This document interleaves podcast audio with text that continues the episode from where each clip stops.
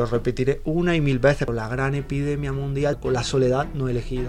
Mata más que el tabaco. Cada vez nos morimos más solos. Desde tu sofá puedes tener la mega pizza. Para desayunar no es necesario tomarte un bollo azucarado, sufrir al máximo. Porque este amor por la persona y por la fisiología. Alzheimer, Parkinson. Tú entrenas un rato en la esterilla, en el campo, lo que sea. Es que luego te lo llevas a tu vida. Tiene que ver una mitocondria con la microbiota. Una actividad física intensa puede, digamos, eh, mermar los efectos de un... Bienvenido, Antonio, a, nuestro espacio eh, presencial en el podcast Por fin.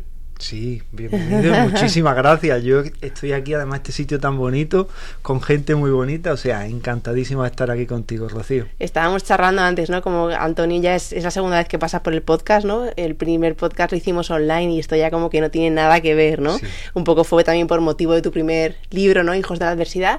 Y ahora ya a raíz de sacar tu segundo, digo, es que sí o sí, eh, en una escapada que tiene Antonio a Madrid, tiene que pasarse por aquí.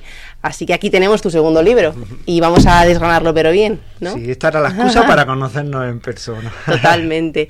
Y yo siempre, Antonio, como que mm, cuando traemos a invitados al podcast, ¿no? Y, cuando, pues, con mucho mimo seleccionamos las entrevistas, em, yo siempre lo digo, ¿no? A mí me, interesa mucho el conocimiento de la persona, pero me interesa más el corazón de la persona. Y, y, yo eres de esas personas que siento que te conozco, aunque te haya puesto por primera vez hoy cara, siento que te conozco por, por todo lo que escucho de ti, pero sobre todo por cómo transmites, ¿no? Y, por, la humildad, con todo ese cocazo y esa pues acumulación de, conocimiento, ¿no? Sobre fisiología del cuerpo y sobre un montón de cosas, em, la humildad con la que compartes todo. Y a mí esto, pues lo tenía que decir, porque me admira mucho en alguien, ¿no? Ya sabes que la admiración es mutua y una, a mí una de las cosas que más me ha gustado de, de meterme mucho con la neurociencia y de investigar y de ver ese tema de, las ondas cerebrales, ¿no? Que ves como nuestras neuronas vibran, que no es algo, mm. cuando hablamos de las vibraciones, no es algo eh, que podamos decir New Age. Y cuando ves que es cierto, ¿no? Que las personas que sus cerebros vibran en consonancia se llevan bien, aquí no hay duda que tú y yo, si nos hicieran un, un escáner cerebral, seguro que vibrábamos igual, vamos. y Antonio y yo, las primeras, ¿no? La primera pregunta que, que, quiero hacerte es, em, porque al final cuando uno se dedica a algo, ¿no? Y sobre todo que tiene que ver con la salud, muchas veces eh, detrás de, ese estudio hay como una historia también muy personal, ¿no? De por qué hago lo que hago. Entonces, te quería preguntar esto en primer lugar, ¿no? ¿Por qué te dedicas a esto, ¿no? Eh, ¿Por qué este amor por la persona y por la fisiología? ¿Y cómo has llegado hasta aquí, ¿no? Pues mira, eh, si me remonto al principio del principio, ¿no? Siempre dicen que para encontrar tu Ikigai tienes que buscar aquello que te hacía feliz de pequeño. Yo siempre he puesto, ¿no? Que mi momento inicial para empezar a divulgar fue mis problemas de salud y que desde ahí yo empecé, digamos, a buscar una búsqueda para mi curación y que lo que aprendí después lo comparto, pero en estos últimos años me he dado cuenta que esto viene de más allá, porque si yo pienso en lo que a mí me gustaba hacer cuando yo era pequeño, y te vas a reír porque va a decir que claro, así está donde está. Era, a mí había unos dibujos, una serie de dibujos que me flipaba, que era Érase una vez la vida, es bestial. Érase una vez el cuerpo humano. Y entonces a mí lo que más me gustaba en el mundo era ver esos dibujos y después contarle a todo el mundo lo que había visto. Pues sabes que una neurona funciona así, pues sabes que he visto qué tal, pues sabes que los glóbulos blancos. Entonces, claro, si veo al Antonio pequeñito de 4, de 5 años, tiene toda la lógica que hoy tú y yo estamos aquí hablando. Total. Y Antonio, ¿en qué punto crees eh, que está hoy la sociedad actual eh, respecto a su salud? Pues mira, aquí puedo usar una frase que no es mía, que es de E.O. Wilson, que creo que explica muy bien el paradigma de la sociedad actual. Y E.O. Wilson decía que tenemos cerebros paleolíticos, también podríamos decir genética paleolítica, en un mundo tecnológico eh, gobernado por unas instituciones medievales. Y creo que eso explica dónde estamos. Es decir, nosotros tenemos una genética que no es, nunca se va a adaptar al contexto de la vida tóxica moderna que vivimos nuestro cerebro está preparado para la adversidad, para la carencia de alimento, para el contacto persona a persona, para el ejercicio físico. Y la sociedad que estamos es totalmente contraria a eso. Si después las políticas públicas van solo a tratar la consecuencia, a tapar el síntoma y no ir a esa, digamos, a, esa consecuencia y a esa causa, pues tenemos un problema, porque el contexto pesa mucho. Si vimos una sociedad, si bien yo he venido hoy andando, he hecho 7 kilómetros para llegar aquí, y bueno, también era horario de día laborable, pero no he visto en las plazas, no he visto niños jugando, ves poquita gente caminando, pocos espacios verdes, pocas opciones de comida saludable, entonces en, yo creo que es una consecuencia lógica del mundo en el que vivimos, pero bueno, para eso estáis vosotros aquí, para con estos podcasts hablar de salud y que la gente empiece a empoderarse. Sí, yo, yo creo, ¿no? Como que hay, hoy en día hay, la sociedad está un poco polarizada, ¿no? Hay gente que, pues que está, gracias también a toda la, la, comunicación y gente como, como tú, ¿no? Y, un montón de personas que divulgamos de, de, salud para acercar un poco esto a, a, nuestra abuela, a nuestra mamá, ¿no? Y a, y a personas que igual, pues eso es lo que tú dices, salen a la calle y tienen, pues, lo que se les ofrece, ¿no? Entonces, como que hay gente que está ya un poco, pues ya pues está muy concienciada con su estilo de vida, con tal, y luego está en otro extremo también, pues que tiene que ver mucho con la educación que nos da, ¿no? O con la falta de recursos. Hay zonas también que no llegan a esto, o que, o sea, como que ahí hay una polarización gorda, ¿no? De dos, dos perfiles, diría yo. ¿no? Sí, yo lo que nos pasa también a nosotros, que pues estamos en nuestra burbuja, total. Pues pensamos que toda la gente conoce conceptos básicos, tan básicos, pues como no sé, que desayunar, eh, que para desayunar no es necesario tomarte un bollo azucarado y un colacao con súper de azúcar con leche para nuestro hijo, o que el azúcar no es energía, o que no necesitas comer eh, cinco veces al día, que no, que el ejercicio físico no hay todavía personas, Rocío, que piensan que dicen, ah, bueno, yo es que tampoco necesito hacer deporte porque no estoy gordo, no estoy gorda, y es, sí, sí. Y entonces, claro, cuando ves eso, es lo que decía antes, dices, bueno, Antonio, tú ya estarás harto de hablar sobre mitocondrias. Pues no, te quiero decir, lo repetiré una y mil veces, porque si el mensaje le llega a una persona que no lo había escuchado antes, pues ya hemos tenido nuestro Ikigai aquí. Sí, es verdad que muchas veces cuando divulgamos, ¿no? Y yo, yo, me lo digo mucho, Josi, esto ya lo has dicho, Josi. No como que me aburro a mí misma, ¿no? Pero es que lo, al contrario, es que la gente necesita que, que, pues escucharlo más veces para realmente llegar a hacer suyas estas cosas, ¿no? Entonces, pregunta obligada a, a colación del libro, Antonio, eh, que es una mitocondria, ¿sabes? que mucha gente dirá, a ver, ¿qué, narices es esto que me estás hablando aquí eh, de pues eso de, biología pero hasta el, hasta el, hasta el pescuezo no entonces qué es esto bueno para las personas que nos escuchan cuando hablamos de mitocondrias estamos hablando de metabolismo. Entonces tienen que tener presente que a lo mejor el concepto mitocondria no le suena, pero si hablamos de metabolismo, ya aunque sea eso de que si lo tengo más acelerado, estoy más delgado, si lo tengo más lento, me cojo más peso más fácilmente, pues ya tienen que pensar eso. Entonces, la mitocondria es una parte de la célula que es la encargada de utilizar eh, los nutrientes que comemos, es decir, los alimentos que comemos una vez que son digeridos, y convertirlos junto con oxígeno en energía en energía, que cuando hablamos de energía no es un tema New Age, un tema tal, es una molécula, es decir, en la mitocondria se producen unas reacciones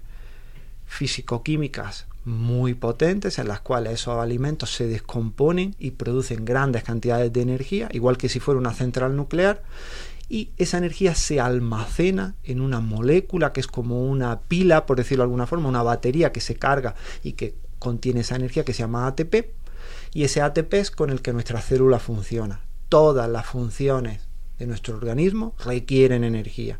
Cuanta más energía tenga disponible nuestra célula, mucho mejor va a ser su funcionamiento. Y aquí es algo que es muy importante porque, otra vez más, cuando hablamos de la industria, del contexto, algo que nos, han que nos venden continuamente es que la comida es igual a energía. Y eso no es así, es decir, la comida es combustible. El azúcar, la glucosa, la grasa no es energía, es decir, eso es el combustible, es como la madera, pero para convertirla en energía tenemos que quemarla, ¿no? Entonces, una vez que esa combustible ha sido utilizado, ahí sí está la energía. Entonces, de nada tiene que ver comer azúcar, digamos, para que te dé energía. Lo que te da es un subidón, digamos, de, de, activación en el cuerpo que después baja, pero no tiene nada que ver con la energía. Sí, sí, no es como más igual a tengo más, más gasolina, ¿no? No siempre es así. Eh, y, y, de hecho es que lo que comentábamos, ¿no? Como que en la sociedad de la absoluta comodidad, o sea, digo, es que hoy en día haces clic y tienes la comida en casa. Es que no tienes que... O sea, no tienes ni que moverte 50 metros, ¿no? Que desde tu sofá puedes tener la mega pizza. Entonces, eh, hay un concepto ¿no? que explicas en, tu libro, que es esto de la mitohormesis. Eh, cuéntanos un poco qué es, qué es la mitohormesis y, qué cosas la, alteran. Sí, pues bueno, la mitohormesis, como bien has dicho, es la hormesis aplicada a la mitocondria, ¿no? Entonces, claro, primero tendríamos que decir un poquito qué es la hormesis, que la hormesis eh, viene de un término griego que significa estímulo.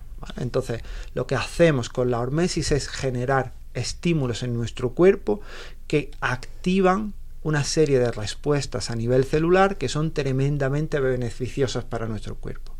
¿Y cuáles son estos estímulos? Pues aquí podríamos utilizar la famosa frase de Nietzsche, que ya sé que está muy manida, pero lo que no te mata te hace más fuerte. Es decir, son estímulos que en el pasado supusieron un reto importante para nuestra supervivencia, como el frío, como el calor, como el hambre, como la sed, como el ejercicio físico de alta intensidad. Entonces todas estas cosas que eran anteriormente un reto para nuestro cuerpo, hoy día las hemos perdido. Y eso es un problema. ¿Por qué? Porque aunque en exceso, eh, por ejemplo, si tú y yo nos vamos a, si no somos Pedro Vivar, que ahora ha estado, hace poco ha estado allí en Finlandia, que lo veíamos bañándose en el agua, pero incluso si él estuviese metido en el agua fría durante un día entero, pues a lo mejor eso podría ser muy, no podría seguro, sería peligroso para su salud, pero incluso aunque estés en Finlandia a menos 25 grados, meterte en agua helada y salirte del agua no es peligroso, lejos de eso se activan en nuestro cuerpo cosas muy interesantes. Entonces, la eh, la mitocondria también se beneficia de esos estímulos que se denominan horméticos. Cuando nosotros estamos en un contexto, por ejemplo, que hacemos un ayuno intermitente, y ese término a mí ya casi que hace así porque ahí está, porque quema y es un, que está muy marketizado, pero cuando por ejemplo cenamos antes y desayunamos un poco más tarde, dejamos entre 12 y 14 horas de espacio entre la cena y el desayuno, hacemos ejercicio físico de, intensidad o incluso en zona 2, eso después podemos hablar. Sí, luego hablamos. Eh, nos retamos con frío, nos damos por ejemplo una sauna, un baño caliente, nos bañamos con agua fría, hacemos ejercicio, como hemos dicho, de alta intensidad. Todo esto genera en la mitocondria una serie de estímulos que hacen que la mitocondria primero produzca sustancias que la van a fortalecer, pero después se activa. Es decir, como la mitocondria nota que son estímulos a los cuales necesitamos energía, ¿no? Pues para termorregular, para tal. La mitocondria se activa y toda su maquinaria, porque el funcionamiento de la mitocondria es muy, muy, muy complejo. Es una. Incluso cuando miras la mitocondria, la mitocondria no se podría explicar su funcionamiento si no nos vamos a la física cuántica. O sea, son cosas súper complejas. Pero ese reloj suizo que es la mitocondria, cuando nos sometemos a esos estímulos ancestrales, primitivos, con los que nuestros genes han convivido siempre, se afina. Entonces, la capacidad que tiene para usar la glucosa, la grasa es muchísimo más, digamos, más, más eficiente para ello, y eso nos da energía, que eso nos va a hacer pues, que estemos más activos, que pensemos mejor, que nuestro cuerpo funcione bien, pero para, por ejemplo, la gran epidemia mundial del síndrome metabólico, personas que tienen las arterias inundadas de glucosa, de triglicéridos, de colesterol, es algo de primera necesidad. Claro, sí, es que has tocado un montón de cosas, ¿no? Pero yo también me quedo, también para que, la gente cuando nos escuche, ¿no? O sea, esto de más no siempre es mejor, porque eh, es verdad que, ¿no? Según a quien das ese mensaje, ¿no? Hay gente que es como, venga, va, no pain, no gain, y, ¿no? y me voy al extremo, ¿no? Y, ahí es, esto lo hemos escuchado mil veces, ¿no? Como esa curva de U invertida, que llega a un punto que dices, pues lo que comentabas de exponerte al frío, o sea, está muy bien ese estímulo, pero pero, pero, es que si me paso de este estímulo me puedo estar perjudicando. Entonces, eh, a estas personas que suelen irse a ese extremo, ¿qué, ¿qué símbolos detectas tú para saber que esto ya es un estímulo adecuado para mi salud, pero que un poquito más ya, ¿no? Porque también creo que hay un enganche muy fuerte a la dopamina, Sí. a todas esas sensaciones, ¿no? Como en el ayuno. Sí. O sea, que, que hay un enganche muy, yo lo veo un montón en consulta, ¿no? Buah, es que hago 12 horas, de- bueno, 16, venga, 24, venga, me tiro tres días, es que estoy genial, ¿no? Y de repente, tiroides reventada. Sí.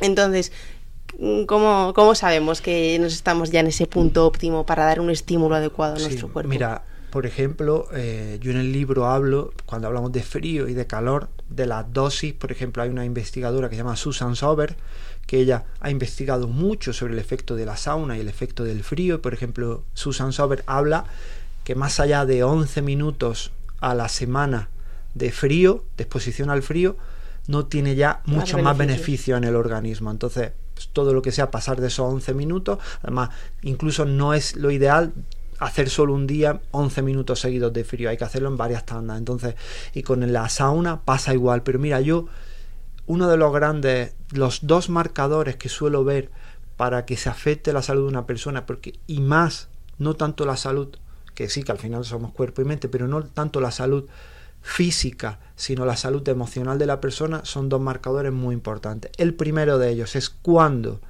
si no hacen determinada pauta, se sienten mal emocionalmente o se sienten que se han fallado.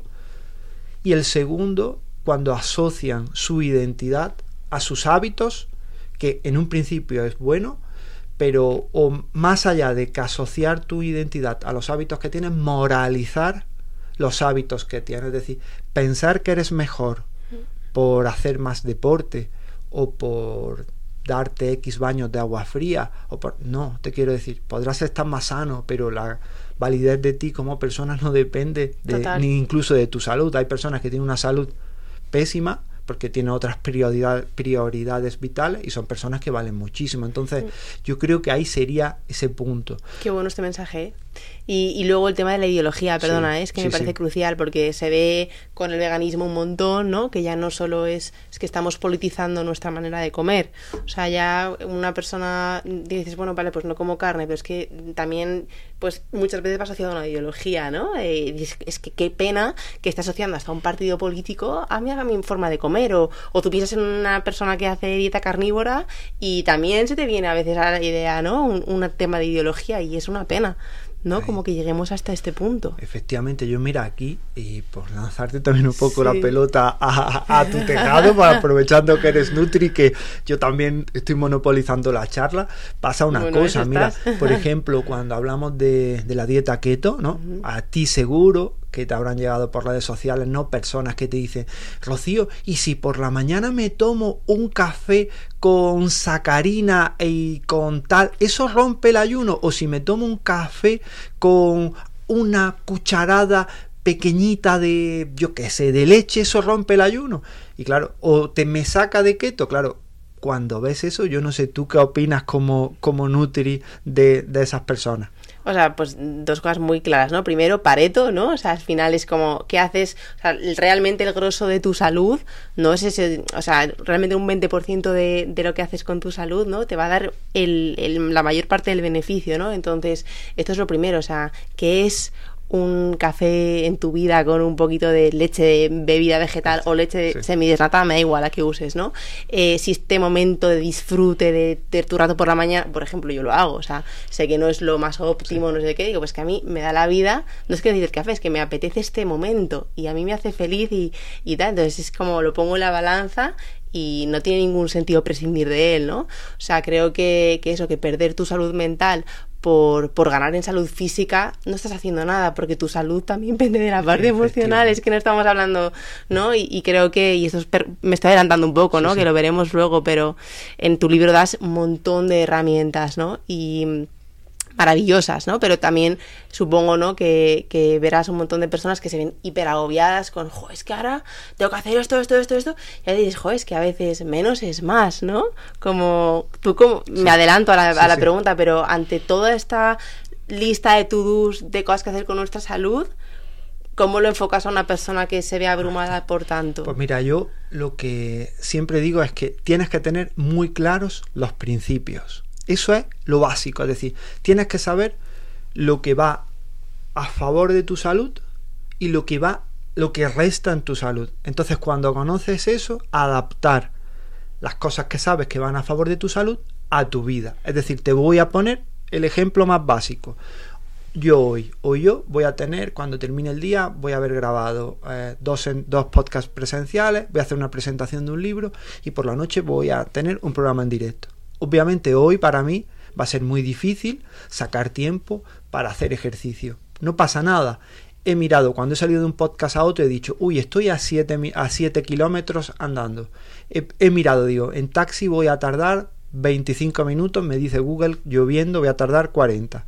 Caminando voy a tardar un poquito más, pero no mucho. Pues voy a, ir caminando y al final ya ahí he metido el, eh, digamos, ejercicio. ¿Y qué he hecho? Pues digo, ya que voy caminando y tengo que caminar, pues voy a aprovechar para ir en esa famosa zona 2, que es la que más le gusta a nuestras mitocondrias. Voy a ir caminando lo suficientemente intenso como para poder hablar, pero no cantar. Y ahí pues me he metido una hora en zona 2, que eso ya ha sumado a mi salud. Después, ¿qué he hecho? Bueno, esta mañana me he duchado con agua fría, pero imagínate que no me quiero duchar o que no me apetece. Bueno, sé que el frío es beneficioso para nuestras mitocondrias. Pues, ¿qué he hecho? En vez de salir de un podcast y abrigarme rápido para no pasar frío, pues he salido sin camisa, vamos sin camisa, sin jersey, salí sin camisa a mitad de Madrid a lo mejor. Igual te queda una multa, pero... Tenemos un problema. He salido, he sentido el frío en mi cuerpo, he dejado que el frío penetre en mí, lo he aceptado, he dicho, va, ya, sé que eso ha activado mi mitocondria y ya después de hecho, no me he tenido ni que abrigar porque iba andando rápido, pero me hubiese abrigado. Pues mira, ya tenemos ahí dos cosas. Después, por ejemplo, sabemos también que el sol es algo súper beneficioso para nuestro cuerpo y que es ideal para activar nuestras mitocondrias, para tener tal. Eso ya lo sé. Ahora tú puedes ver que te dicen, bueno, pues tienes que estar una hora en exposición solar, meditando, haciendo mindfulness, haciendo mientras que haces yoga y recitas 27 mantras tibetanos. Pero si eso no está en tu vida, pues dices, vale, pues el café que me voy a tomar ahora en el desayuno, en, compañía con los amigos, pues en vez de tomármelo sentado en la cafetería, me lo pido para llevar. Llevo yo también mi vasito para no alterar el medio ambiente y para no beberme esos plásticos que llevan esos vasos. Y me voy a dar mi paseo con mi amiga, con mi, con mi amiga Rocío, dando un paseo, hablando y tomando el sol. Pues ya estamos sumando, sumando, sumando. Si es que al final en tu día, ¿no? Tienes un montón de detalles y de oportunidades para, joder, para, para desde, desde la máxima paz poder integrar estas cosas, ¿no? Y, y, es que al final, y esto, pues es que, es que, ¿no? Es que hace frío. Yo muchas veces, tienes que, ¿por qué no haces un ratito de, te vas a caminar? Tal? Jo, es que en invierno hace frío. Jo, es que en verano hace calor, ¿no? Y al final, es que, es que, y esto lo, lo, digo mil veces, ¿no? Te conviertes en un esqueroso. O sea, es que eres un esqueroso porque que la vida, ¿no? Y, no, no es todo perfecto y se te pone todo, pues ahí para que lo hagas todo al pie, ¿no? Y que a veces, pues que lo enemigo, o sea, que lo bueno no es, no es enemigo de lo perfecto, ¿no? Lo perfecto no de lo bueno, no sé cómo es. Pero pero que, no te paralice lo, ideal para que no hagas algo con tu salud todos los días. Efectivamente.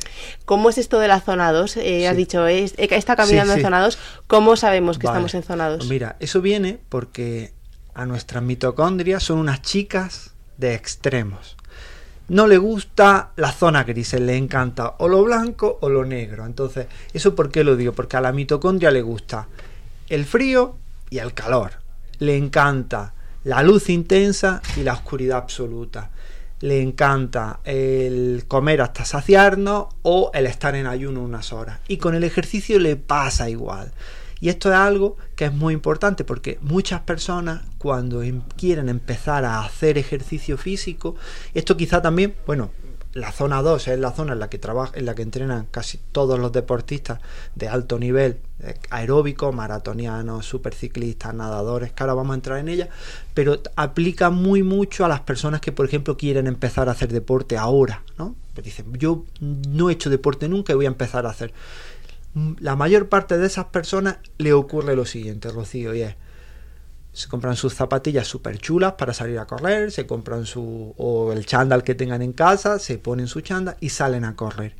Y empiezan a correr a un ritmo en el cual van sufriendo, empiezan a ahogarse, les duelen las piernas, tienen esa sensación de un puñado en el corazón y en los pulmones, van en disconfort máximo. Su cerebro está empezando a decir, bueno, ¿qué carajo estás haciendo? Esto te duele, sufrir al máximo. ¿Qué ocurre con, con eso?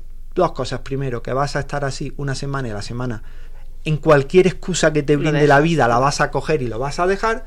Y lo segundo es que la adaptación metabólica va a ser mucho más difícil, porque aunque suene contraintuitivo, es mucho mejor lo que se conoce en ejercicio de en entrenamiento, deporte polarizado, el entrenamiento polarizado. ¿Y qué es? Es tener un gran volumen de tu día, de tu entreno, de tu ejercicio en zona 2, que la zona 2 es una zona de intensidad media baja, que es en la cual la mitocondria funciona de una forma más cómoda, es capaz de, eh, de, usar la mayor cantidad de oxígeno, porque eso es también algo muy importante, hemos dicho que las mitocondrias para funcionar necesitan oxígeno, y en esa zona es en la zona en la que entrenas a tu cuerpo a quemar grasa. Entonces, claro, es una zona muy interesante para rehabilitación metabólica de, los, de las personas. Y esa zona es la zona, ah, bueno, si ves en el libro, pues tenemos gráficas de intensidad, de sí. pulsaciones, de tal. Eso está genial. Y lo puedes hacer y después con un pulsioxímetro, vamos, por, por un pulsómetro de los normalitos. ¿Cuántas pulsaciones hacerlo. más o menos sí. estaríamos hablando de sí. zona 2? Pues mira, estamos hablando, para que no nos calentemos la cabeza, para que, para que sí. se quede el, el, mensaje potente para las personas, yo les diría que se olviden ahora de pulsaciones, uh -huh. ¿vale? Y que vayan a lo importante, porque hay una manera que es sensacional para saber que estás en zona 2, y es la intensidad suficiente de ejercicio físico en la que tú puedes hablar, pero no puedes cantar sería la intensidad en la que vas súper cómoda hablando, pero por ejemplo si llega una cuesta empinada ya notas que te va fallando un poco el aire. Ese punto que es pues una caminata, depende del nivel, digamos, eh, físico de cada persona, puede ser desde una caminata normal si es una persona gran sedentaria, una caminata vigorosa, o si es una persona entrenada, puede ser trotar, y si eres un deportista de élite, un maratoniano, va en zona 2 eh, haciendo el minuto eh, a 4 a cuatro minutos el kilómetro o a 3 y medio el kilómetro, quiero decir. Entonces, claro, en función de la persona. Y eso es lo verdaderamente interesante ahí. Esa zona es súper buena. Entonces, ¿y eso qué nos permite? Nos permite incluirla en nuestro día a día. ¿Por qué? Porque cuando salimos a caminar, pues sabemos que no tenemos que correr, bueno, sí, sí correr si, si está en ese nivel, pero dándote una caminata vigorosa, ahí ya sabes que estás activando. Y después ocurre otra cosa. Bueno, si eres capaz, si tu salud respiratoria, si tu nariz, digamos, los tus tabiques nasales funcionan bien y estás acostumbrado a respirar por la nariz, también es muy interesante entrenarte en esa zona 2 respirando por la nariz. Es decir, yo eh, tengo el tabique un poco torcido, pero voy desde hace un tiempo, desde que he empezado a investigar sobre todo esto, cada vez hago más hincapié en respirar por la nariz. Uh -huh. Siempre cuando salgo a correr, intento ir con la boca cerrada el mayor tiempo posible.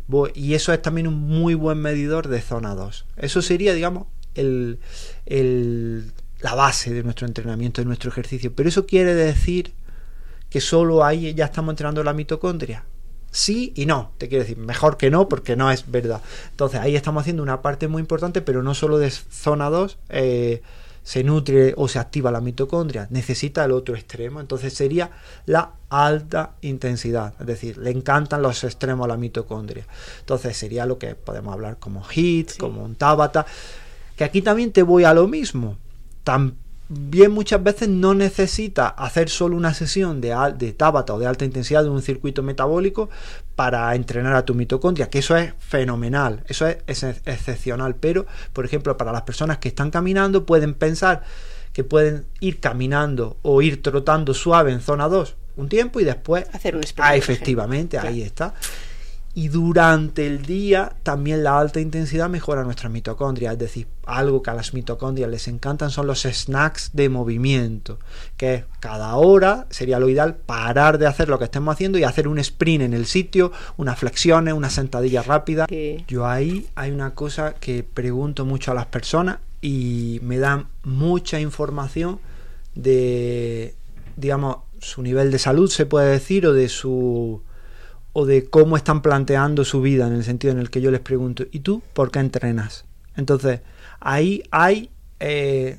digamos, tres posibles contestaciones o cuatro posibles contestaciones que me dan mucha información. Uno de ellos es la persona que dice, ¿y tú por qué entrenas? Y te dice, yo para eh, perder peso o para quitarme los dolores. Digo, vale, perfecto. ¿Y tú para qué entrenas? No, yo tengo que entrenar para verme mejor, para rendir deportivamente. Digo, vale, vale.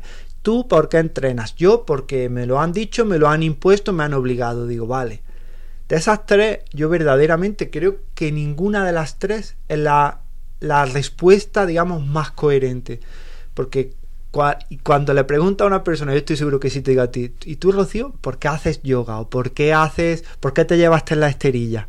Seguro que me vas a decir, bueno, te lo podrías decir, pero Antonio, porque me gusta, porque a mí porque me hace mejor persona. o sea me hace mejor persona. claro. Entonces claro cuando tú te mueves por el gusto de moverte ahí es cuando ya empiezas a entender las cosas y es cuando empiezas a, no a aprender, si tu cuerpo empieza a aprender lo que es la vida humana, es decir, cuando tú eh, sabes o comprendes o no comprendes o te das cuenta que cuando haces, por ejemplo, 10 flexiones en el suelo, esa tensión que notas en tus músculos es algo que es disfrutable, es cuando dices, ah, vale, vale, esto es así, porque muchas veces tendemos a, a ver la, comparar la felicidad con hedonismo. Ahí está, con el placer. Y no tiene nada que ver. Yo cuando hay, por ejemplo, una persona que dice, yo encuentro la felicidad en las pequeñas cosas, por ejemplo, en ver un amanecer o en tomarme un café. A mí se me chirría un poco porque digo, sí vale, pero no es eso es felicidad, pero es más disfrute. Es decir, porque la felicidad es diferente a que sea una pequeña cosa disfrutable. Es decir, hay personas que encuentran la felicidad metida en un baño de agua fría o hay personas que encuentran la felicidad haciendo una Titan Desert. Entonces, claro, cuando ves eso es cuando empiezas a comprender mucho las cosas. Y las personas que nos escuchan, si no se están moviendo, y empiezan a hacer ejercicio, su motivación tendría que ser esa, al decir, mira, ya estoy haciendo esto, estoy disfrutando, le estoy dando sentido a cómo funciona mi cuerpo. Y que luego lo que tú entrenas un rato en la esterilla, en el campo, lo que sea, es que luego te lo llevas a tu vida. O sea, para mí es, no, ya cuando eh, hay un clic ahí que dices que no entreno para para hacerme 10 dominadas, que sí es un reto, pero es que entreno porque eso que estoy trabajando en, ese reto que me estoy poniendo aquí, me lo estoy llevando luego al podcast que tengo que grabar, a que me voy a exponer en un programa en directo y que me da palo, a que mm, tengo que cuidar a mi hijo igual hoy no me apetece hacer todo lo que me tal, ¿no? Es como es que es un entrenamiento para la vida en general, ¿no? Y has tocado el tema felicidad y, te lo quería preguntar, ¿no? ¿Qué, ¿Qué, es para ti la felicidad? Pues mira, yo aquí siempre utilizo una, frase que no es mía, que era la frase de, de los estoicos, ¿no? Para los estoicos la verdadera felicidad era vivir acorde con nuestra naturaleza. Y para mí la felicidad estaría en aproximarme lo más posible a la vida que, digamos, a la vida propia de un Homo sapiens. Eso sería una parte muy importante, es decir, vivir acorde con una coherencia con mis genes. Y después lo más importante creo que sería y que es muy difícil la coherencia. Es decir, para mí yo creo que la felicidad, o en mi caso la felicidad está cuando estoy en un estado en el que puedo hacer, pensar y decir lo mismo. Es decir, cuando hay esa coherencia entre hay unidad de vida, ¿no? ahí está entre lo que pienso, entre lo que digo y entre lo que y cómo me comporto, ahí es cuando estoy más feliz, me encuentro más feliz cuando si pienso, por ejemplo, que debo de estar pasar tiempo con mi familia y eso es algo que cuadra con mi con mis valores, por decirlo de alguna forma, y lo estoy haciendo, ahí estoy feliz. Cuando pienso que, cuando siento que mi cuerpo me pide hacer ejercicio físico, sé que lo que es algo bueno y lo hago, ahí estoy feliz. Y cuando empiezo a tener esas famosas disonancias cognitivas en las que sabes que algo lo necesitas, pero no lo puedes hacer, ahí es cuando ya empieza la cosa a mermarse un poco Además el cuerpo te va hablando, Sí, ¿eh? sí. Cuando empiezas ¿no? a estar en disonancia, eh, aunque a veces no lo sepamos mentalmente, de repente te duele el estómago, ¿no? Como el Sí. cuerpo te va dando sus, sus avisos. Y volviendo un poco a, a tema más, más fisiológico, ¿no? Que me, me estoy yendo también a, a la parte de la patata que a mí me encanta y sé que a ti también y, y te preguntaría mil cosas más, pero también quiero tocar tu libro, ¿no? Eh, a mí me surgía un poco también una duda, ¿no? Conectándolo con toda la parte de la microbiota y tal.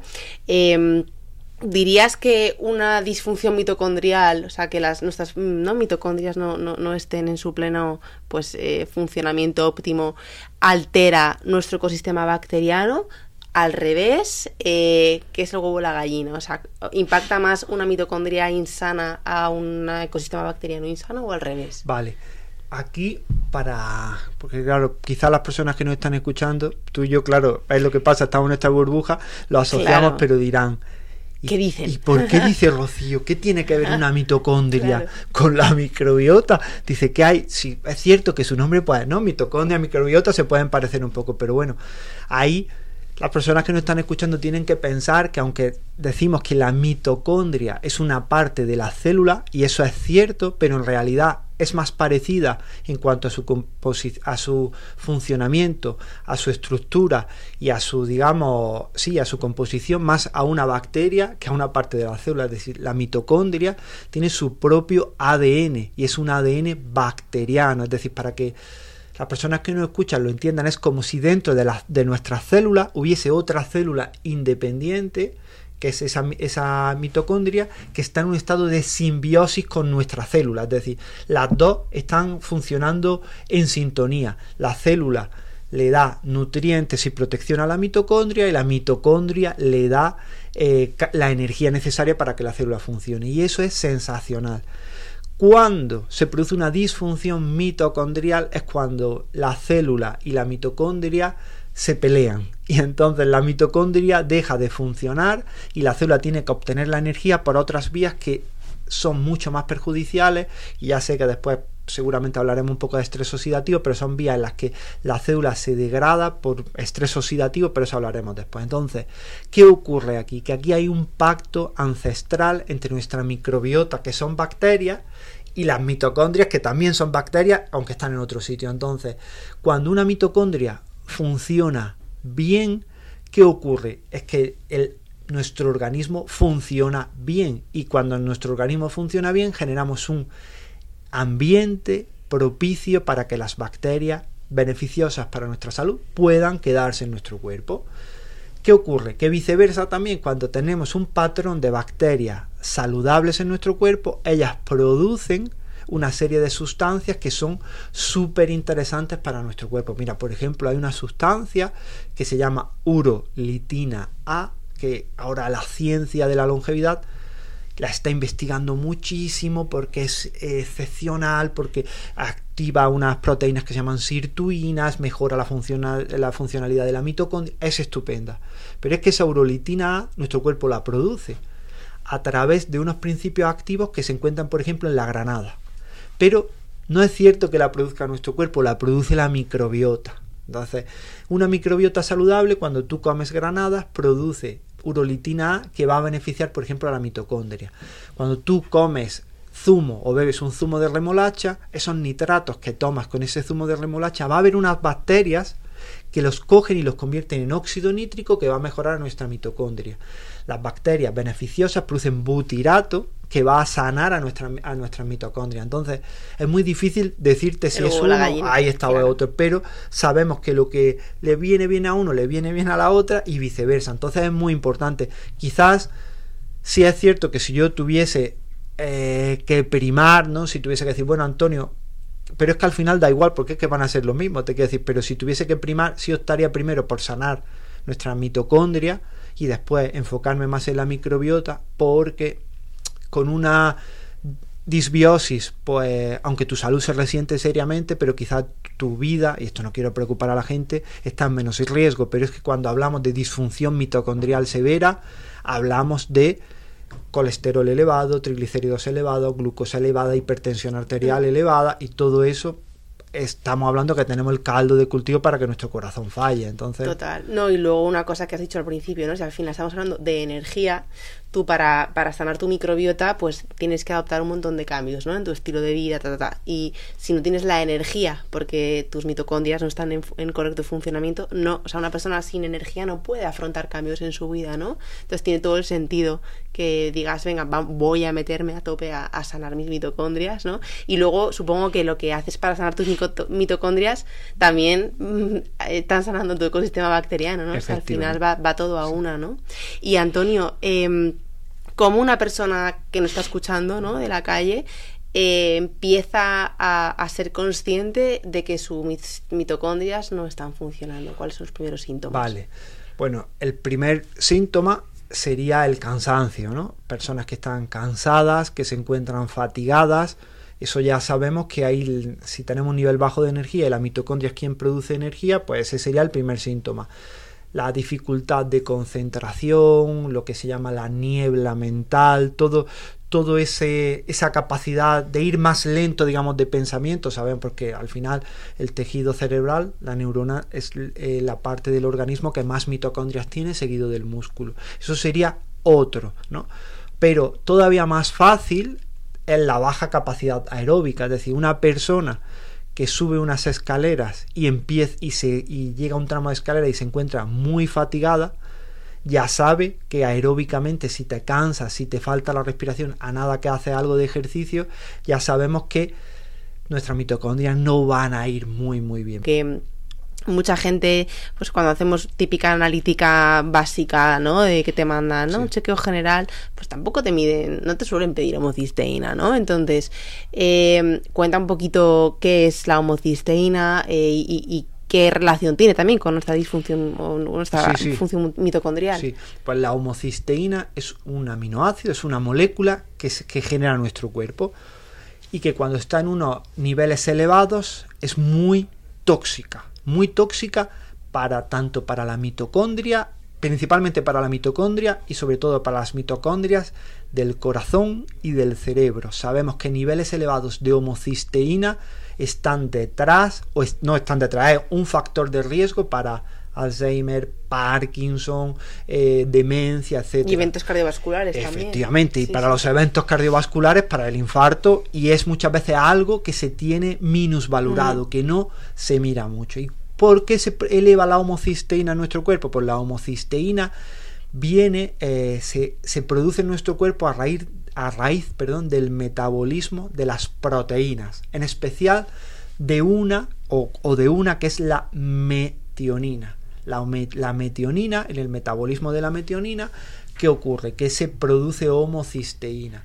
Pero la homocisteína no pasaría nada si tuviese sus grandes recicladores, que son los que la desactivan, por decirlo de alguna forma, que son los grupos metil. ¿Y cuáles son esos grupos metil? Y algunas vitaminas. Entonces, claro, nuestro cuerpo necesitaría para desactivarlo vitamina B12 en forma, digamos, eh, no química, sino natural, que es la metil B12, ácido fólico, pero no ácido fólico, que esa es la fórmula química, sino la fórmula natural, que es el metilfolato, vitamina B6, zinc y, por ejemplo, también un gran metilador. Los metiladores son que donan un grupo que es el CH3, que es el grupo metil, eso desactiva la, a la metionina, a, perdón, a la homocisteína, que es la glicina.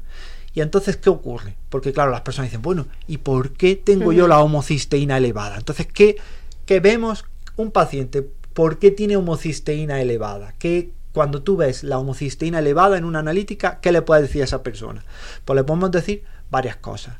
La primera de ellas es que eh, hace poco ejercicio o también voy a decir una cosa, aquí es la curva de U que tú decías, uh -huh. porque o que hace menos del que debiera o, o más que, que ahí está porque claro. mira yo por ejemplo hace poco tuve un mastermind con fisiólogos y con el entorno deportivo del Fútbol Club Barcelona y me contaban allí Toña Lizarraga que es una mm, referente a nivel mundial de la fisiología de la actividad física que casi todos los deportistas de élite tienen la homocisteína elevada por, claro, el estrés oxidativo que te demanda el ejercicio físico. Entonces, ¿qué ocurre? Bueno, sabemos eso, que o son muy sedentarios o que son o que se han pasado de rosca. Esa es la primera. La segunda, que quizá en su dieta carece de eh, verde, es decir, tanto de hortalizas verdes o por ejemplo también de alimentos como la remolacha, que también es muy interesante y tal. Y después hay otro parámetro y es que comen, tienen una dieta con un exceso de proteína eh, animal, pero proteína, digamos, del músculo y muy poco víscera. Es decir, ese ratio, ese famoso ratio eh, metionina-glicina es un ratio que es muy importante. ¿Por qué? Porque digamos que la glicina está en las vísceras y la metionina está en el músculo. Entonces, claro, personas que hacen su alimentación a base de, carne, ahí está. Quizá, mira, la pechuga es dentro de ahí ahora, porque podemos ahí hablar un poco de, de, ese tema, pero, pero bueno, que hacen su car comen carne y no toman vísceras en su alimentación, no toman hígado, no toman corazoncitos, no toman riñoncitos, no toman tal, que mucha gente está diciendo. Sí, sí, ah". sí, sí, muchísima gente. Y yo dices, oye, una vez a la semana algo de hígado, y me dicen, ni de coña. Entonces, claro, esas personas que toman poca glicina en su alimentación no pueden reciclar la homocisteína. De ahí que, por ejemplo, hay un investigador que se llama Walter Longo, que tiene varios libros, por ejemplo, ahora el último creo que había sido del ayuno contra el cáncer, creo, pero tiene el de la dieta de la longevidad. Él habla mucho de bajar el consumo de proteína animal para evitar, digamos, que la metionina suba, que la homocistina suba, y eso es un marcador de longevidad. Pero yo creo que ese mensaje está un poco sesgado, porque quizá no sería tanto bajar el consumo de proteína animal, sino el aumentar el consumo de vísceras, el consumo y si no, por ejemplo, incluso suplementar con glicina. Total. Pero aquí hablo también del tema del tipo de carne, porque sabemos, por ejemplo, que las carnes rojas tienen mucha más metionina que la carne blanca, que por ejemplo que el pollo, que el ave, y el pescado tiene menos metionina. Entonces sí es cierto que quizá en un paciente con un elevado riesgo cardiovascular, al principio yo recomendaría esa limitación de la carne roja, ir más hacia pescado y hacia carne blanca, pero no porque la carne roja per se sea problemática, es problemática en ese contexto de homocisteína elevada. Total, total. Qué interesante esto, ¿eh? que la gente se, piensa normalmente, no, no, como carne roja por el colesterol. Es como, no, no viene tanto por ahí, ¿no? Y quizá también, pues, si no te gusta mucho el, lo que es la, la, casquería, pues no sé cómo ves el caldo de huesos, por ejemplo, ¿no? igual por ahí también podemos conseguir sí. Sí, sí, el caldo de. Mira, hay cosas. Bueno, primero, por ejemplo, para el tema de la casquería, por ejemplo, una manera muy interesante es mezclar las dos cosas, es decir, coger hígado y, y carne y triturar triturarlo y hacer, por ejemplo, una hamburguesa que sea. O hacer paté. Ah, efectivamente. Yo hago mucho paté en casa y se lo cuelo a mi marido así. Porque le meto un hígado igual, igual no me manda chino, ¿sabes? Entonces, eso, por ejemplo, sería una alternativa. Y el caldo de hueso, lo has dicho, pero vamos, excepcional. Mm. El caldo de hueso es uno de los alimentos o es el alimento más primigenio de nuestra especie porque y por eso hay tanto déficit, por ejemplo, de colágeno en la población mm, actual, porque claro, nosotros eh, tenemos que pensar que venimos, somos cazadores recolectores y mucha parte de nuestra alimentación venía de la carroña, es decir, para nosotros y las personas que nos están escuchando tienen que, y lo van a entender, tiene todo el sentido del mundo. Estábamos, por ejemplo, en, la sabana africana. ¿Qué, era qué, ¿Qué podía ser más interesante para nosotros? buscar a un antílope y arriesgar nuestra vida para matar al antílope con todo lo difícil que era eso, con todo tal, o esperar que el antílope lo matara un león, que el león se lo comiera que viniera el buitre y terminara y que al final quedara ahí unos huesos muy bonitos. Y yo con esos huesos claro, con esos huesos los cogiera hiciera un caldo o me comiera el hueso pues claro al final eso era mucho más seguro. Entonces claro nuestra dieta era muy alta en consumo de de tuétano, de glicina, de todo ese de ese colágeno. Y el colágeno es una parte importante para reducir la homocisteína, por eso, por el contenido, por ejemplo, en glicina. Total. Nada más es que mm, digo que no solo es bueno, sino que es que encima es muy barato. Si es que como nadie lo quiere, ¿no? Yo les digo, todos los huesos para mí. O sea, perfecto, ¿no? Y, delicioso. Es que y delicioso. caldo de hueso y madre mía, se te da la vida. y Antonio, hemos, pasa un poquito por encima del tema del exceso oxidativo, ¿no? Em, y sí que te quería preguntar, ¿no? Eh, cuál, es el papel de los antioxidantes, ¿no? Porque hoy en día también se escucha mucho, ¿no? Pues yo me suplemento con glutatión, con ta, ta, ta, y es como, eh, igual que antes, ¿no? Más antioxidantes siempre mejor, tiene más sentido darle al cuerpo el estímulo para que él mismo produzca los antioxidantes que necesita. ¿Cuál es tu opinión en este sentido? Vale, bien. ¿Qué es, primero, muy, muy, muy, muy breve, qué es el estrés oxidativo? Vale.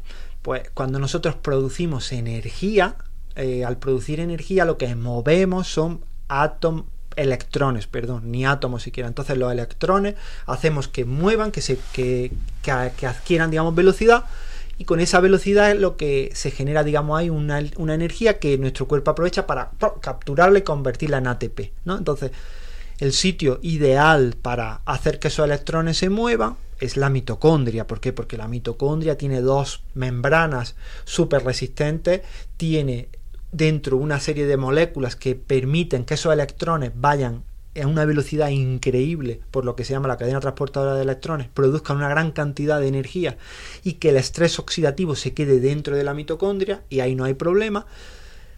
Pero hay veces que cuando las mitocondrias no funcionan bien, esos electrones, digamos, los aceleramos en medio de, del salón, de la, eh, del salón porque ahora lo, van a entender, en medio de, la célula. Y claro, ¿qué ocurre? Es, yo este es un ejemplo que he puesto muchas veces, es cuando si imaginamos nosotros que la mitocondria es una estufa que la utilizamos para calentar una habitación. Si nosotros calentamos dentro de la estufa el... Eh, quemamos ahí dentro la madera, pues no va a pasar nada. ¿Por qué? Porque el humo se va a salir, está protegido, no hay problema. Si nosotros hacemos una hoguera a mitad de la, del salón, va a haber humo, el fuego va a, dañar la, va a dañar la habitación, eso es el estrés oxidativo. Entonces nuestro cuerpo, porque siempre, aunque la mitocondria sea genial, bueno, dentro de la mitocondria necesitamos antioxidantes, que lo que hacen los antioxidantes son que... Eh, frenan a esos electrones desperdigados que se han salido y que pueden dañar a la estructura. Entonces los antioxidantes frenan a esos electrones.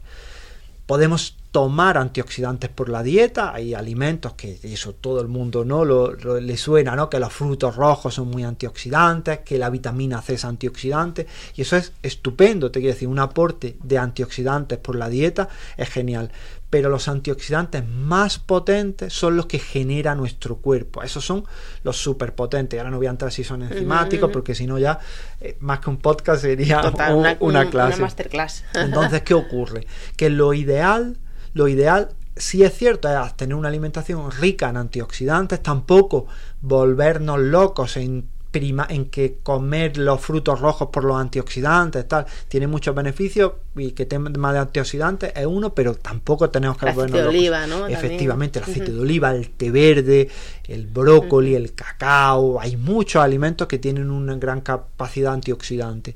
De hecho, está la medida ORAC, que es una medida que es la capacidad que tiene un alimento de digamos, de reciclar esos electrones y por eso sabemos que los frutos rojos, la granada, el aceite de oliva, incluso los frutos secos como las nueces, las nueces pecanas son muy ricas en antioxidantes.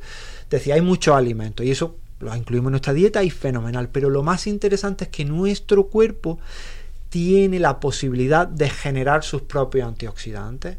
De entre ellos, pues por ejemplo, hay uno que es, hay muchos, pero el máster de los antioxidantes, bueno, los másters de los antioxidantes serían dos. Uno de ellos es el glutatión, que bien lo has definido tú antes. El glutatión es una proteína que generamos en nuestro cuerpo a través de eh, principalmente cisteína, que es, que es parecido ¿no? a la homocisteína. Mm. De hecho, esa N-acetilcisteína que se puede dar como suplemento también ayuda a reciclar la homocisteína.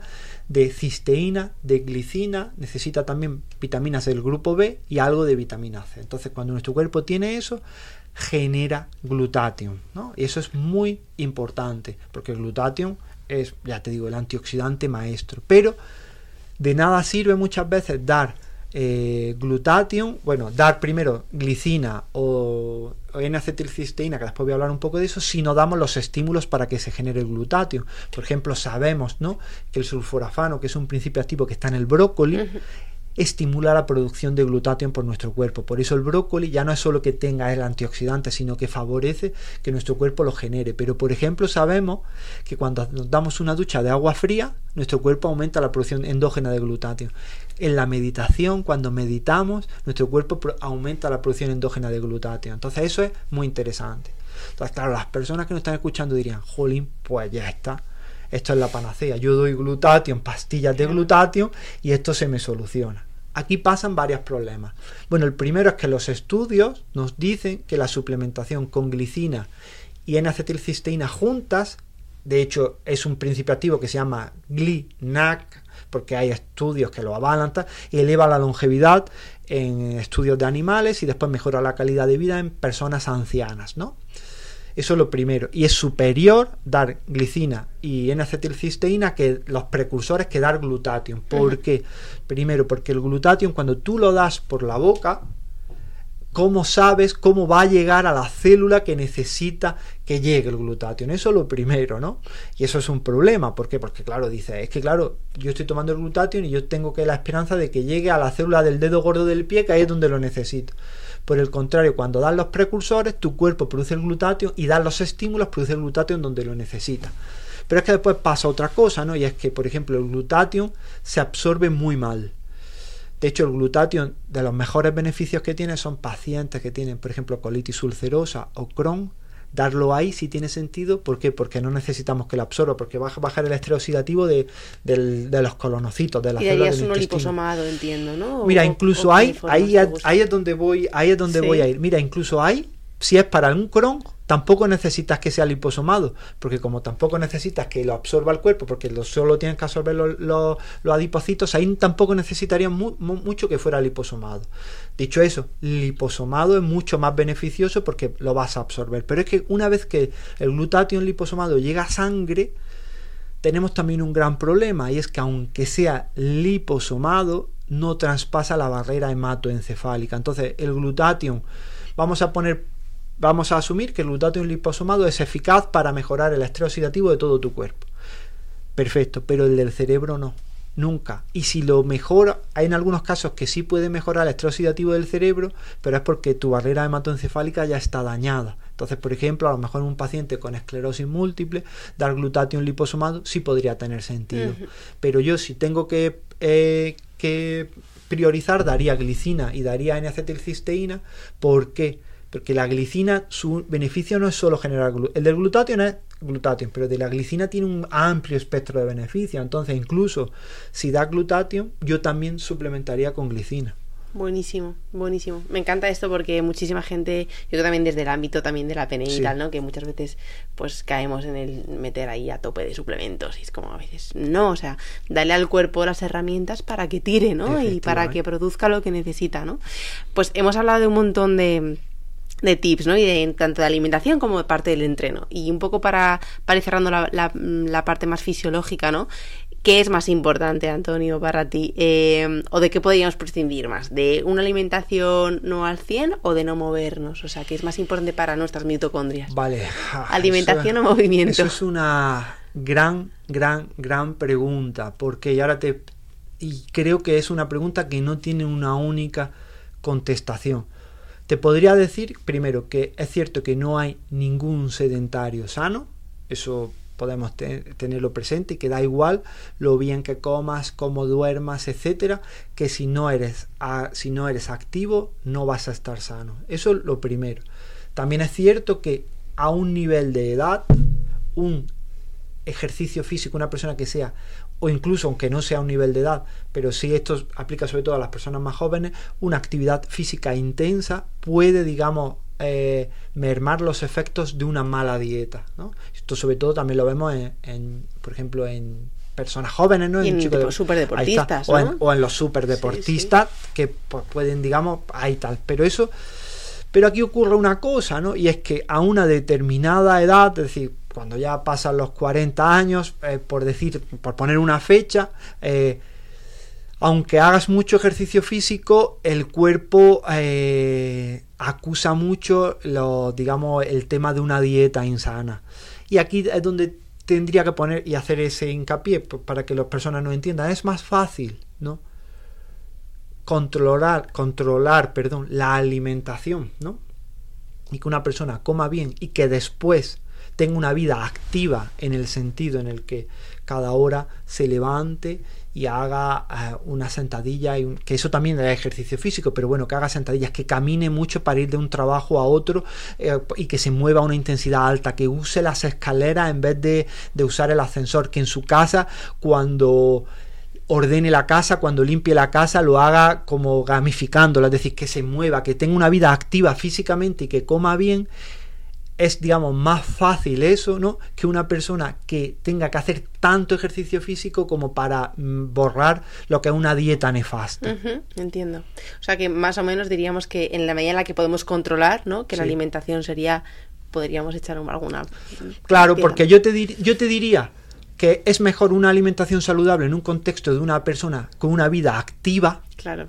que una persona que haga mucho, porque al final la actividad física es todo aquello que mueve nuestro cuerpo. El ejercicio físico es la actividad física pautada. Es decir, ejercicio físico sería ir al gimnasio, ¿no? O salir a correr por el hecho de salir a correr. La actividad física sería ir a, hacer la compra, caminando vigorosamente y después coger las bolsas de la compra y llevarlas cargando a tu casa. Si tú llevas, por ejemplo, tus dos bolsas y las cargas tres tramos de escalera, ahí ya estás haciendo actividad física. Entonces, yo prefiero una persona que se alimente de una forma saludable y que después sea esa vida una, persona activa que coja las bolsas, que se mueva, que tal, que una persona que coma fatal y que después vaya al gimnasio una hora y se machaque. Entendido. Vale, y ahora otra pandemia que para mí creo que me preocupa, sí, a, mí, a mí personalmente me toca más que, que lo que estamos viviendo con nuestra salud, ¿no? Que es el tema de la soledad.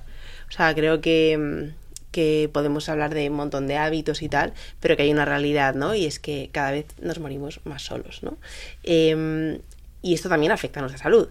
Entonces, vuelvo un poco también como lo enlazo con lo anterior.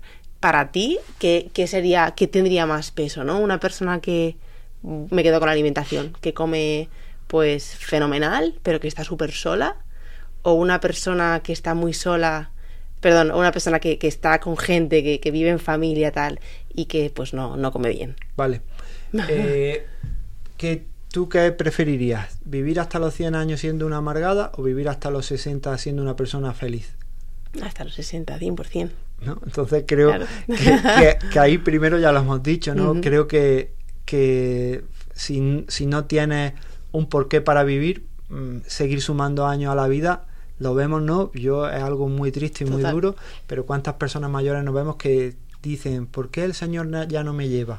Entonces creo que ahí yo pienso, te quiero decir, y creo y lo veo mucho, que muchas personas eh, intentan llenar esos vacíos del ser con ejercicio, con actividad física, con comer, con suplementarse, con tal, y cuando muchas veces está en otro sitio, está en otra esfera diferente, que está dentro de la salud, pero está en otra esfera diferente. Y cuando hablamos de la soledad, hay, y no, es por corregirte, entiéndeme, ¿vale? No, no, pero, puedes hacerlo. Pero hay, hay un parámetro que es muy importante cuando hablamos de la soledad. La soledad no elegida, ¿vale? Total. Porque hay personas que, por ejemplo, ¿no? Podemos ver el típico yogi, o el típico, no es tan típico, pero los famosos yogis del Tíbet, que ellos per se deciden exiliarse en una cueva y vivir solo durante X años y son súper felices, súper longevos y no tienen ningún problema. Zuró cuando se fue a la cabaña de Walden y estuvo un año o dos años escribiendo. Michel de Montaigne cuando se encerró en su... En su sí, pero lo que tú dices tiene, un, tiene una fecha de caducidad. Pero porque ahí está, porque ellos eligieron estar solos y después eligieron tener compañía. Eso es lo que verdaderamente mata más que el tabaco, la soledad no elegida. Y es algo muy, muy doloroso en el contexto en el que vivimos, tú ya lo has dicho, yo creo que esa es la verdadera pandemia que tenemos. Total, sí, yo creo, ¿no?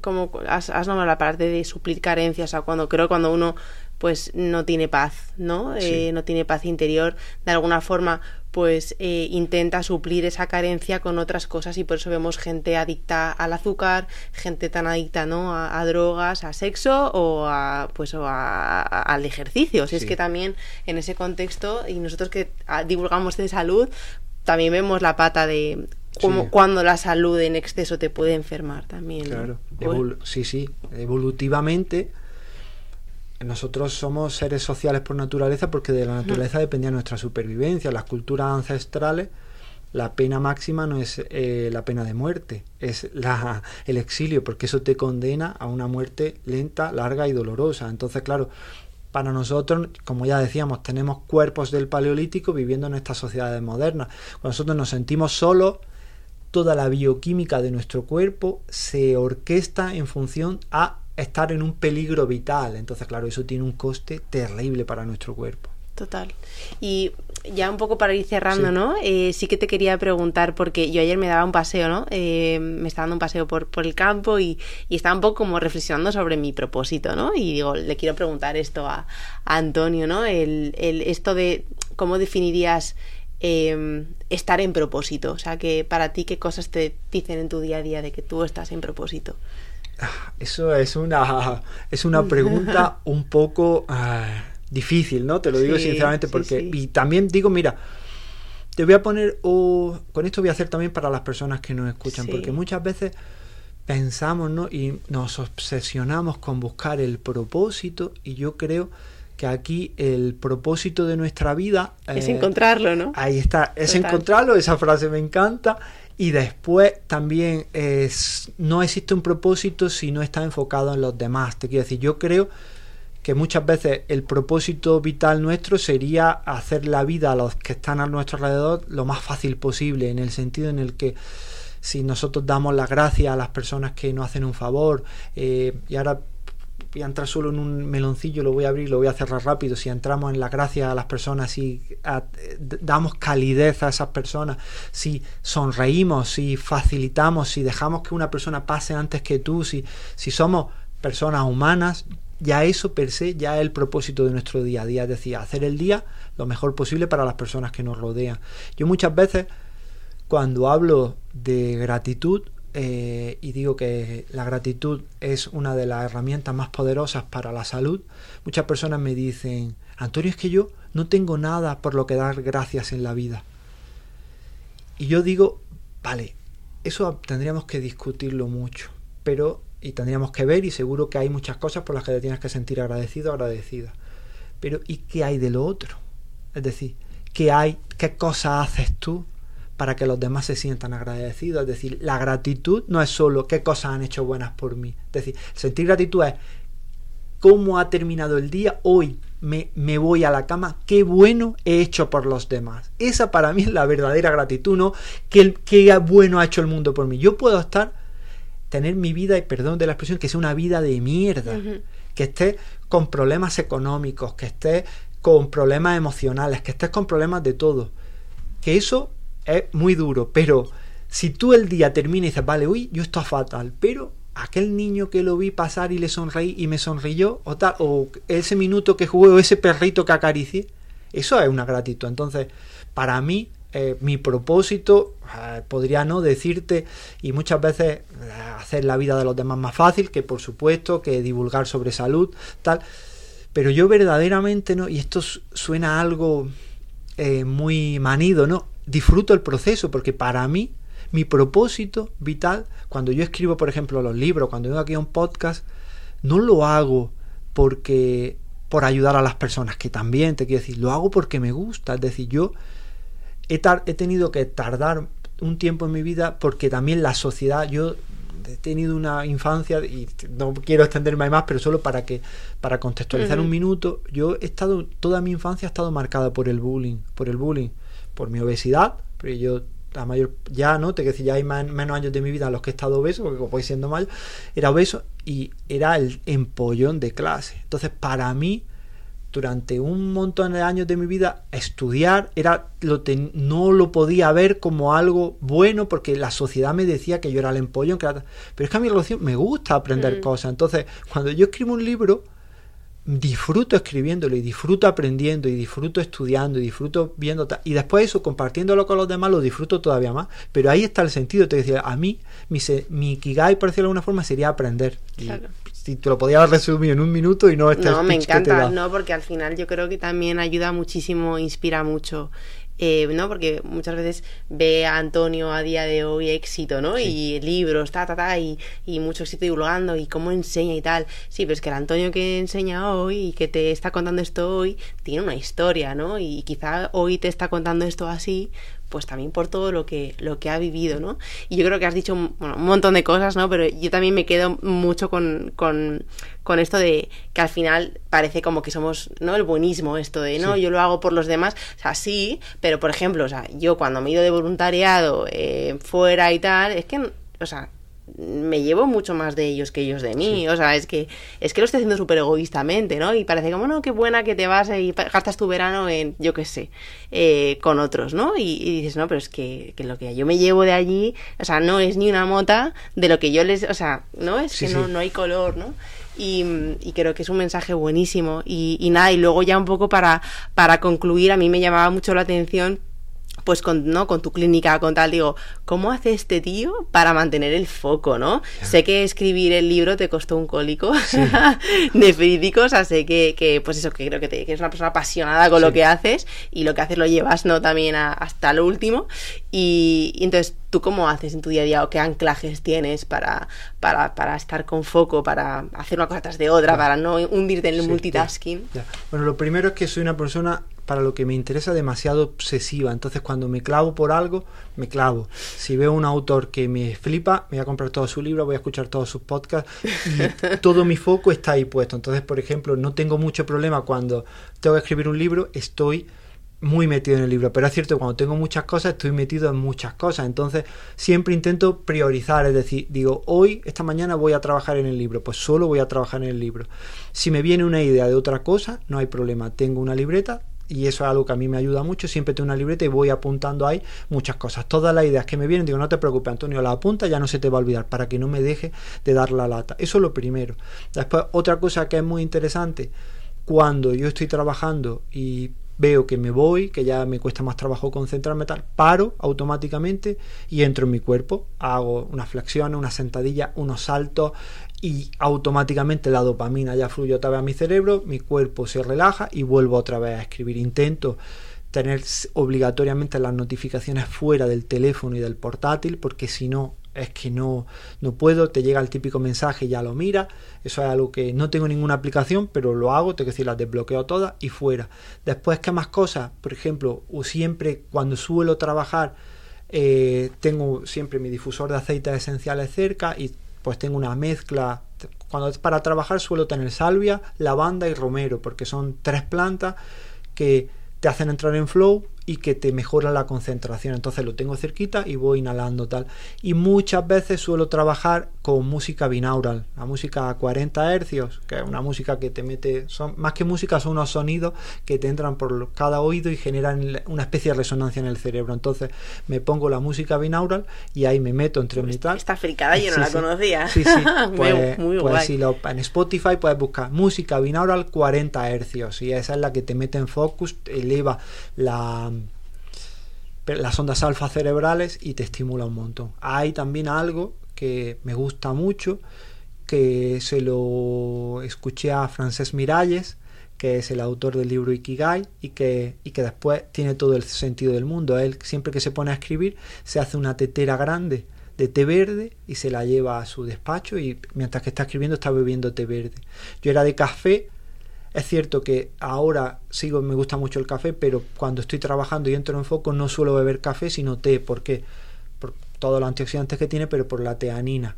Y también te puedo decir que es raro que no tenga siempre un suplemento de L-teanina eh, en el despacho, porque la L-teanina es un aminoácido que te mete en foco muy rápidamente. Entonces, cuando necesito un plus más de concentración o tal, comprimido de L-teanina y a seguir. Aunque no sea el foco también, o sea, también la parte placebo, creo que es un montón, ¿no? Como esos anclajes de. Mm, no como es como Nadal cuando iba a sacar, pues te hago esto, esto, esto y ya me meto. Yo creo que esto ayuda un montón, ¿no?